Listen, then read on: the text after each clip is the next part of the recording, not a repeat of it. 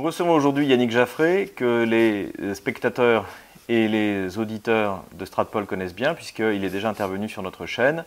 Et euh, nous avions euh, commenté euh, également son livre, le, fameux Yannick, le fameux Vladimir Bonaparte Poutine, essai sur la naissance des républiques, donc qui, était, qui a été publié par notre ami Rougeron dans son, sa maison d'édition Perspective Libre.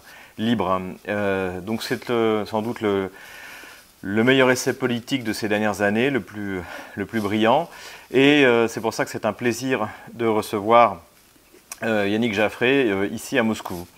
Alors aujourd'hui, nous ne parlerons pas de, ni de Vladimir Poutine ni de Napoléon Bonaparte, euh, mais nous parlerons du général de Gaulle, puisque Yannick Jaffré a publié il y a quelque temps également dans le numéro 19 de Perspective Libre, donc de, de Pierre-Yves Rougeron, et sur son blog Sévèrement français, il a publié un article qui s'appelle De Gaulle derrière la statue de volcan. Et, euh, cet article est très intéressant puisque euh, justement il évoque différents aspects, euh, non seulement bien sûr du personnage du général de Gaulle, mais également de sa doctrine. Et on sait notamment qu'aujourd'hui, alors c'est sans doute l'hommage du vice à la vertu, que finalement personne ne peut ne pas se revendiquer du général de Gaulle. Et notamment, eh bien, on le voit par exemple sur, sur ces images, euh, Alain Juppé venir euh, fleurir la tombe du général. Anne Hidalgo s'est revendiqué du général de Gaulle. Bruno Le Maire s'est euh, revendiqué du général de Gaulle. Pourtant, ces gens, ni par ce qu'ils sont, ni par ce qu'ils font, c'est le moins qu'on puisse dire, ne, correspondent absolument en rien à l'héritage, à l'héritage du général de Gaulle. Et donc, c'est sur cet article que, je voudrais revenir. Qui, qui, représente une, qui représente une somme tout à fait intéressante, justement, de, de la vision régionale euh, du général de Gaulle. Je voudrais, simplement euh, repartir de euh, ce que vous venez d'indiquer, à savoir que n'importe qui, et quand on dit n'importe qui, on songe quand même à Anne Hidalgo, alors là je crois que c'est le dernier poste frontière, on ne peut pas aller, aller au-delà en termes de d'absurdité. elle a le droit hein, d'aller sur la tombe du général de Gaulle à Colombay, elle a le droit de faire n'importe quoi, elle a le droit de revendiquer, comme vous l'avez dit, l'exact contraire euh, de, tout, euh, de tout ce qu'elle porte. Euh, mais néanmoins, le fait doit nous alerter. C'est-à-dire qu'effectivement, De Gaulle est devenu un personnage consensuel, une sorte de référence historique. Alors il y en a de pire, je suis plutôt heureux qu'il soit commémoré, mais il ne faudrait pas que cette commémoration soit un embaumage. Et c'est le sens d'ailleurs du titre de l'article hein, que j'ai intitulé De Gaulle sous la statue Le Volcan. Parce qu'en effet, on, l'embaume d'une certaine manière. Euh, à force de commémorations et euh, d'éloges euh, très généraux, très vagues, on en fait une figure inoffensive de l'histoire de France. Or, il ne l'était pas, bien évidemment. on peut pousser l'absurdité aussi. Je me souviens de Villepin en 2005 qui se réclamait de De Gaulle pour défendre le traité de constitution. Bon. Euh, le fait de brandir, voilà, de brandir le couple franco-allemand alors que les contextes étaient les contextes rien de comparable entre euh, effectivement la réconciliation euh, entre De Gaulle et Adenauer, la France et l'Allemagne au début des années 60 et la situation actuelle. de Gaulle n'aurait absolument pas conçu que nous soyons à ce point arrimés à l'Allemagne et dépendant euh, des euh, décisions euh, de sa chancelière ou de son chancelier. et je doute que le lendemain d'une élection, il se précipite, comme ont fait les deux derniers présidents de la République, dont l'actuel, qui se précipite à Berlin. Bon. Ça me suggère d'ailleurs une analyse que j'indique dans le, tout début du texte. Nietzsche distingue trois types d'histoire. Il y a l'histoire monumentale, l'histoire antiquitaire et l'histoire traditionnelle. Euh, l'histoire critique, pardon. Alors, on pourrait penser que De Gaulle relève de l'histoire monumentale, mais en réalité, pour Nietzsche, euh, on célèbre un monument euh, pour exposer et donner à voir un exemple. Il a une belle formule, l'histoire monumentale permet de voir que telle grandeur a été possible. Mais c'est même pas ça, c'est-à-dire qu'en réalité, on, place De Gaulle dans l'histoire antiquitaire, hein, un passé mort d'une certaine manière, et le paradoxe que je souligne en souriant, euh, dans, le, texte, c'est que finalement, ce sont ceux qui ne se réclament pas du général de Gaulle, les quelques-uns, euh, plutôt à l'extrême droite, euh, ceux qui, portent la mémoire de l'Algérie française, voire, voire un certain maréchalisme. Alors ils ne sont pas nombreux, mais ceux-là finalement ont un rapport plus exact au général de Gaulle que nombre de ceux, le maire Juppé, Hidalgo, qui s'en réclament aujourd'hui. Parce que de Gaulle, effectivement, j'en reviens à votre question, c'est non seulement une trajectoire extrêmement clivante, hein, il est passé sous les balles tout de même, et les condamnations à mort. Et puis c'est une pensée politique qui, si on la ressaisit, alors il faut faire le tri, bien évidemment, il ne faut pas tout reprendre, mais c'est un corpus d'action et de discours et de réflexion d'une richesse euh, considérable, qui, si on le ressaisit, euh, est extrêmement clivant. Euh, sauvegarde de l'identité, puissance par la souveraineté, des deux côtés, les élites françaises trahissent exactement ce programme alors même qu'ils vont être dans une espèce de gaullisme de déclamation, et je crois qu'il n'y a rien de pire que le gaullisme déclamatoire. Alors vous citez cette, euh, citation de, Gustave Mahler, euh, non à la vénération des cendres, mais à la passation, oui, à la passation du feu. Alors c'est quoi ce, feu qu'on doit passer donc du, gaullisme, je dirais, fondamental, qui est encore applicable aujourd'hui? Bah, c'est à travers cette notion d'exemplarité. et puis, effectivement, quelques axes doctrinaux qu'on peut, qu'on peut ressaisir. Alors pour le dire rapidement, euh, j'aborde quatre ou cinq points, celui des institutions. Euh, de Gaulle euh, était bien évidemment un partisan de l'état de droit, mais il n'ignorait pas, lui, que pour qu'il y ait un état de droit, il faut qu'il y ait un droit de l'état, il faut qu'il y ait un état, et un état solide. Donc il a disposé, pour reprendre la formule de Bonaparte au moment du consulat, quelques masses de granit. donc effectivement, les institutions de la Ve République.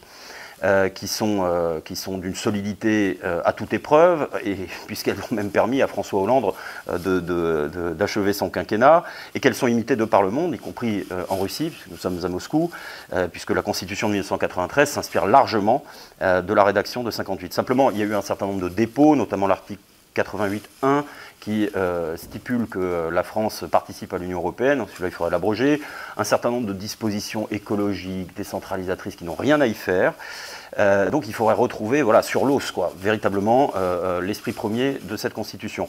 Contre d'ailleurs ceux qui agitent la perspective d'une sixième République, qui ne serait rien d'autre qu'un retour vers le futur de la quatrième. C'est absolument couru d'avance. Donc ça c'est le premier point. Ensuite j'indique que De Gaulle appartient au parti des politiques, comme on appelait à la fin du... Voilà, Baudin, etc. Et c'est-à-dire qu'il s'oppose à la fois aux théocrates, donc aujourd'hui très clairement l'islam, euh, et ses visées, euh, visées expansionnistes, euh, et également au règne des marchands. Hein. donc, c'est-à-dire à, un capitalisme erratique. Bon, c'est le parti du politique, véritablement. De ce point de vue-là, j'indique rapidement, enfin pas, rapidement, mais je vais le faire maintenant, quelle serait sa doctrine économico-sociale, donc en rapport avec Bismarck, Poutine et Rousseau. vous, parlez même du principe de décence euh, rousseauisto-bismarckien contre le mépris de classe de Voltaire oui, parce qu'il y a une citation de Voltaire dont certains disent qu'elle est apocryphe, euh, qui, stipule qu'un pays bien gouverné est celui où la multitude travaille pour le petit nombre, hein, et en gros ne reçoit rien. C'est-à-dire que euh, chez... Voltaire est aussi contre l'éducation pour tous. Oui, oui, oui, oui. Ah non, mais mépris de classe bourgeois total. Non, mais il y a chez De Gaulle une double intuition. Effectivement, euh, rousseauiste, alors ça peut peut-être surprendre ceux qui nous écoutent, euh, au sens où, Rousseau fixe la limite. Il, dit qu'il faut que nul citoyen ne soit assez riche pour, ne soit assez pauvre pour être obligé de se vendre, et nul citoyen assez riche pour pouvoir en acheter un autre. ou c'est peut-être dans, l'ordre inverse. donc effectivement, il y a ce principe de, décence. Bon, De Gaulle était, était un chrétien, pétri de, pétri de charité de ce point de vue-là, mais euh, c'était également un gréco-romain, et donc il faut l'organiser, cette, euh, décence. Bon, il faut, l'imposer par l'État. Euh, et effectivement, c'est tout l'esprit de la sécurité sociale, etc. Oui, vous, revenez souvent sur ce thème, à la fois donc cet, héritage de cette citation qui est bien connue, connue c'est-à-dire que la France est un pays de race blanche, de culture gréco-latine et de, et de religion chrétienne, je crois. Oui. Euh, euh, donc, quelle, est aujourd'hui l'actualité de, de, cette affirmation à un moment où, tout de même, par exemple, bon, il y a une submersion euh, migratoire qui, qui, en fait, finalement, est peut-être en train de remettre en cause ce qu'est la France même à, sa base. Oui, oui bah, cette citation, elle est révolutionnaire, à telle enseigne d'ailleurs que qui la cite peut avoir des ennuis. J'indique dans l'article que c'est d'ailleurs sans doute euh, la seule formule gaulienne qui soit aujourd'hui véritablement clivante, parce qu'elle rappelle ce que nous sommes dans le temps long. alors encore faut-il la citer exactement, Nadine Morano s'était emmêlée les pieds dans le tapis en parlant de religion judéo-chrétienne, il n'en a jamais été question chez De Gaulle. Et donc, effectivement, elle exprime là, on est plutôt du côté de la sauvegarde de l'identité, du temps long français.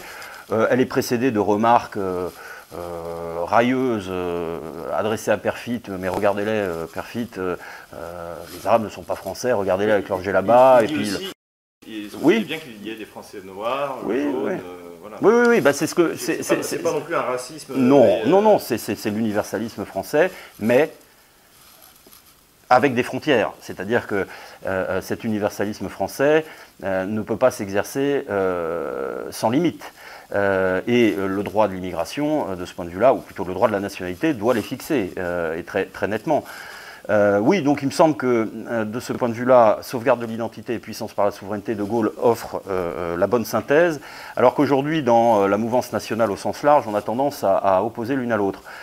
C'est le sens des débats, d'ailleurs malmenés comme, comme souvent ou comme toujours au Front National, entre les partisans, les souverainistes et puis les partisans de l'identité je crois qu'il faut faire les deux euh, et qu'on ne euh, rétablira pas euh, l'identité française sans l'exercice de la souveraineté parce que moi je veux bien qu'on arrête l'immigration, il faut qu'on m'explique comment. Voilà. Et ce n'est pas uniquement par la volonté des, communautés françaises de cœur que ça se produira, il faut bien un État. Et puis en même temps, eh bien, si on, ça je, l'accorde, si on rétablit la souveraineté de la France mais que l'immigration à jet continu euh, se, poursuit et qu'on ne fait rien euh, pour euh, rétablir son homogénéité ethno-culturelle minimale, voilà, au sens de De Gaulle, hein, et avec effectivement une diversité, puisque le terme, le terme bonne presse aujourd'hui, enfin pas pour moi, mais enfin une diversité, disons, relative, voilà, relative. Comme, dans notre entretien touche à sa fin, je, voudrais revenir sur un, des aspects que vous évoquez dans, mmh. votre, dans votre article, qui est donc euh, l'esprit de collaboration. Donc vous, vous, dressez un tableau, euh, un tableau très noir, justement, et à juste titre, de cette collaboration. Et vous dites que finalement, euh, cet esprit de collaboration de 40 à 44, eh bien, on le retrouve aujourd'hui dans les, dans les élites qui nous gouvernent. Alors, qu'est-ce que c'est, une accusation très dure. Qu'est-ce que, qu'est-ce que vous voulez dire par là? Oui, ben je veux dire que il me semble que, les élites françaises, et elles le prouvent, c'est pas une vue de l'esprit, hein, elles le prouvent par, leurs actes, par les abandons successifs et de souveraineté et d'identité, parce que euh, à la fin, il faudrait se demander euh, quel est le bénéfice pour la nation d'accueillir 200 000 euh, immigrés légaux plus 100 000 illégaux probablement par mois. D'avoir un droit aussi laxiste en matière de regroupement familial, d'acquisition de, la nationalité, à, la fin, à la fin, ça sert à qui? Donc, effectivement, il y a une manière de, de considérer que que la France est une sorte de, réceptacle, pour ne pas dire de dépotoir, euh, dans lequel euh, chacun peut venir, euh, venir s'installer, alors que le thème de, le slogan plutôt de la de l'immigration chance pour la France, on peut désormais tout à fait l'inverser, hein. c'est la France qui a une chance pour l'immigration. Voilà, donc ça c'est le premier point. Et puis sur la souveraineté, bah alors là, écoutez, depuis, depuis l'accélération dans les années 80 de la construction européenne, ce sont des blocs entiers de souveraineté qui euh, euh, se sont détachés, ont été détachés par euh, les élites, ce qui fait que notre État conserve un certain nombre de marges de manœuvre, hein, notamment en matière de défense, hein, bien sûr, mais est tout de même privé de, de toute l'étendue de sa souveraineté, c'est-à-dire aussi de sa capacité d'action, et d'action d'action libre, hein, pour se projeter dans le monde, pour défendre justement l'identité française, pour euh, organiser euh, un système de loi euh, conforme à nos mœurs. voilà. donc, en ce sens-là, oui, il me semble qu'il y, a une trahison des élites qui, qui est évidente et qu'on peut rapprocher effectivement de la période de l'occupation. D'ailleurs, je taquine un peu un certain nombre de, de, de, nostalgiques de la Révolution nationale en rappelant que. oui. il y a des paradoxes, parce que on parle. Bon, d'abord, on ne se redresse pas dès lors qu'il y a une botte d'occupants euh, sur euh, le territoire national. C'est pas vrai, c'est totalement faux, c'est scabreux, c'est morbide. Euh, et puis ensuite, l'esprit de sacrifice qui s'oppose à l'esprit de jouissance brandi par, le maréchal Pétain, alors même qu'une des justifications de, sa, de, sa, collaboration, c'était de protéger les Français et de limiter leur souffrance. Il faudrait savoir Hein, soit on est dans l'esprit de sacrifice, soit on est dans l'esprit de jouissance. Mais cela étant, pour terminer, je pense que ce sont des débats, euh, pour le coup, obsolètes, euh, des débats purement historiques. En revanche, qui est très actuel, c'est ce que je vais essayer euh, de développer dans cet article, c'est-à-dire trois, quatre ou cinq principes fondamentaux qui font le cœur du gaullisme et qui sont tout à fait d'actualité et disponibles pour de nouvelles élites que nous appelons de nos voeux et qui seraient capables de s'en emparer. Eh bien, nous allons euh, arrêter cet entretien-là. Donc, pour ceux qui veulent justement connaître ces principes et les découvrir, ils peuvent retrouver votre article euh, soit sur le numéro 19 de Perspective Livre, soit sur votre blog euh, Sévèrement Français. Il suffit de taper yannickjaffray.fr. Voilà, voilà. Donc, eh bien, donc j'invite tous nos, auditeurs et nos spectateurs à se plonger dans cet article très fouillé et qui, qui comme, souvent avec Yannick Jaffray, euh, euh, recèle des, trésors de, de, de, pensée, de pensée française. Merci merci à vous.